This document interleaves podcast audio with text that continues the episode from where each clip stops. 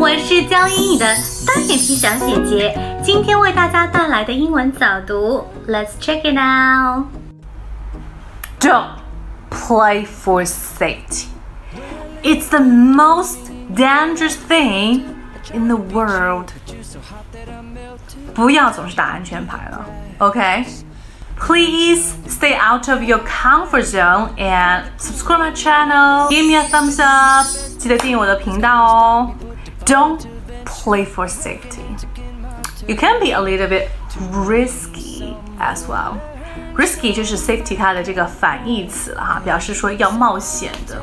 Safety risky, safety risky, safety, safety risky, safety risky.